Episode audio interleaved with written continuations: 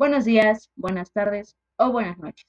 El día de hoy iniciamos con nuestro primer capítulo de ¿Te está cargando la crisis? Mi nombre es Beatriz Adriana Pérez Rivera y espero que se encuentren muy bien y tengan un excelente día. Sin más por el momento, comenzamos.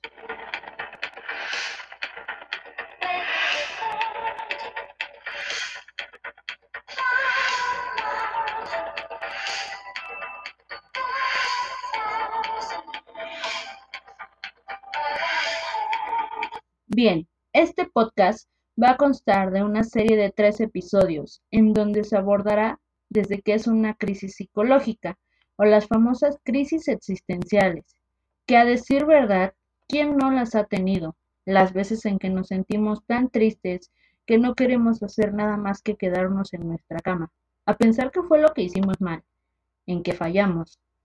Realmente ni siquiera sabemos qué son, solo sabemos que las sufrimos y que están ahí.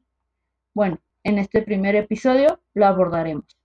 Para entrar en detalle de lo que es una crisis psicológica, retomamos al autor Slick Hugh en 1990.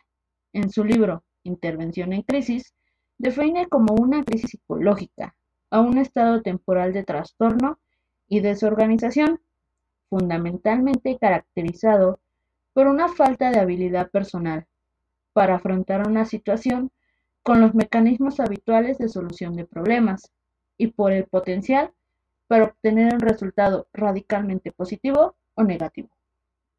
Pero ¿a qué se refiere con todo esto? Como él menciona, es un estado temporal. Quiere decir que no siempre nos vamos a sentir de esa manera, sino es por la situación en el entorno que se está desarrollando. Es por momento, en donde empezamos a caer en la desorganización empezando a crear un caos en nuestra cabeza, dejándonos sin las herramientas adecuadas para enfrentar la situación, ya sea buena o mala, obteniendo un resultado que sea completamente positivo o negativo a eso. A esto se le conoce como crisis psicológica.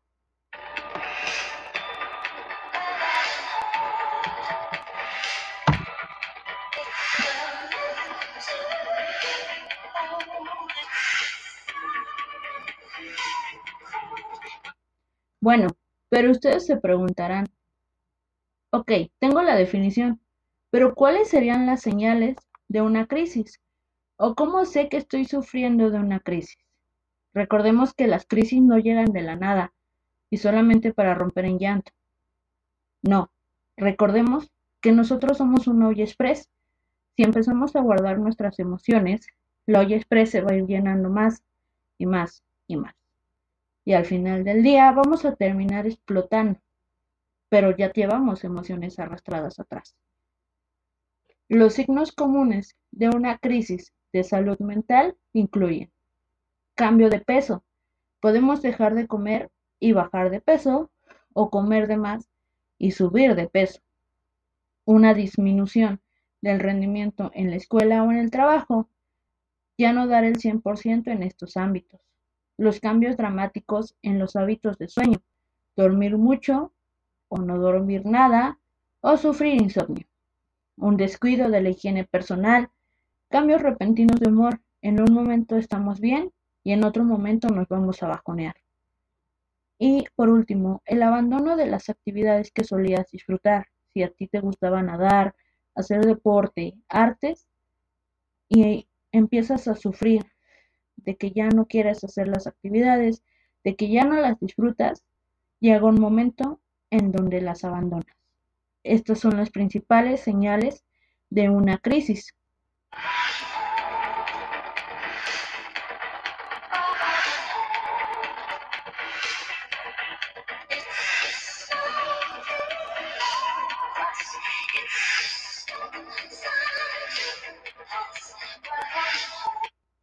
Bien, Ahora que ya sabemos cuáles son las señales, que cuál es su definición, ¿cuáles serían las fases por las cuales pasan a una crisis psicológica? Bueno, constan de cuatro fases principales. El estado de shock o parálisis es aquel estado en donde no sabemos qué hacer ni qué decir. El famoso quedarte completamente en blanco, porque nuestras emociones están pasando demasiado rápido que realmente no distinguimos qué es lo que estamos sintiendo o qué es lo que estamos haciendo. Posteriormente de eso, sigue la fase ansiedad confusional, que es una situación emocional en donde la ansiedad se hace presente con una vinculación del sentimiento de desorientación, con dificultades en poder establecer ideas claras entre los sentimientos y las ideas, y en general en sus percepciones, que se hace una reducción a la conciencia y que no se sabe qué decisión tomar o qué realizar ante esa situación de conflicto. Después sigue la fase 3, que es el miedo irracional. Sufrir miedo a una situación que consideremos una amenaza, pero no es real. Esto nos lleva a generar una desconfianza total a las personas que nos rodean o al entorno en donde nos encontramos. Y por último, la fase de ayuda, que es la terapia o el acompañamiento psicológico, son importantes y hasta esenciales para recuperarse de una crisis. No obstante, la ayuda y el apoyo de todos los que rodean a la persona en crisis puede ser clave para ayudar a superarla, a transmitir calma y serenidad que pueden llegar a ser los pilares para su pronta recuperación. No obstante, siempre es importante acudir a terapia o tener un acompañamiento psicológico para que esa crisis se pueda ayudar a resolver de manera significativa y ya no llegar a sufrirla.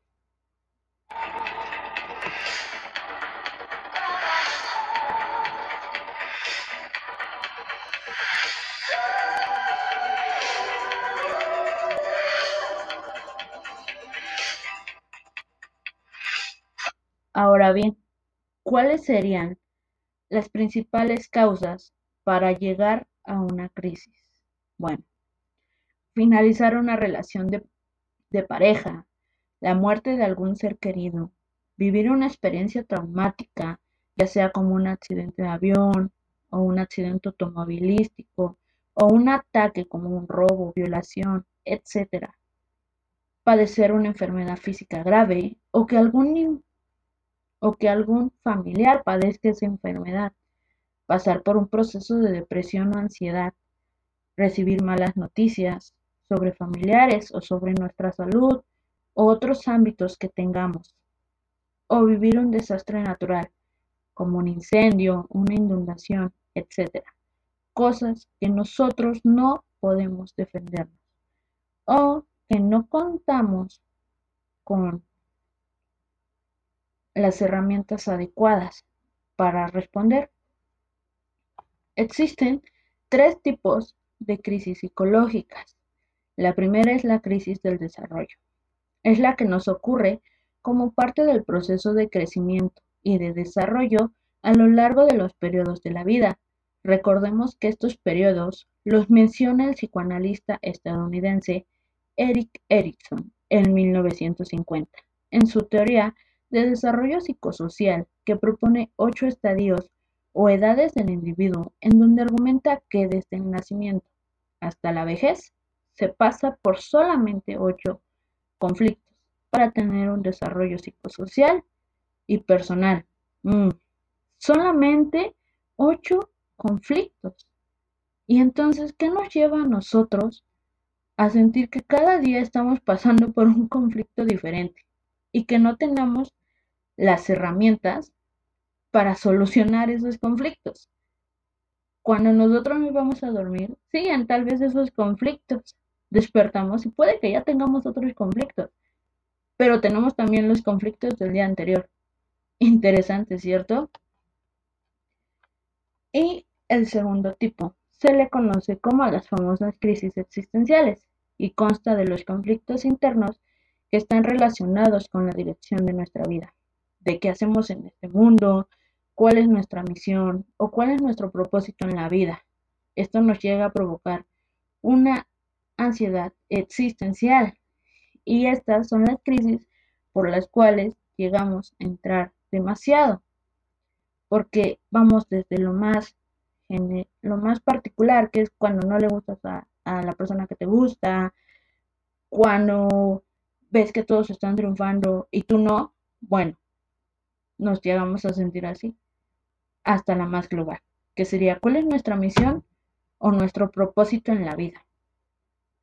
Y por último, están las crisis situacionales, que son las crisis repentinas e inesperadas. Esto se provoca por dos factores que mencionamos anteriormente, que ya sean los desastres naturales, ya sea desde un temblor o un terremoto, que aquí en México ni pasan, ¿verdad? O también pueden ser causadas por el hombre, como un accidente automovilístico, ser víctima del, del delito, que aquí tampoco en México tampoco pasa. La pregunta aquí es, ¿qué tipo de crisis es la más recurrente contigo? Y con esta pregunta cerramos el programa del día de hoy, esperando que haya sido de su agrado y haya contestado sus interrogantes, desde qué son hasta cuál sería tu tipo de crisis. Y recuerden, de, acuerdo a nuestro terapeuta gestáltico rogeriano, Bernardo López, todo tiene solución. Nada es para siempre. Todo se resuelve, solamente es encontrar el modo. Mi nombre es Beatriz Rivera y espero que sigan pasando un excelente día o una excelente noche y me acompañen en el siguiente capítulo. Hasta luego.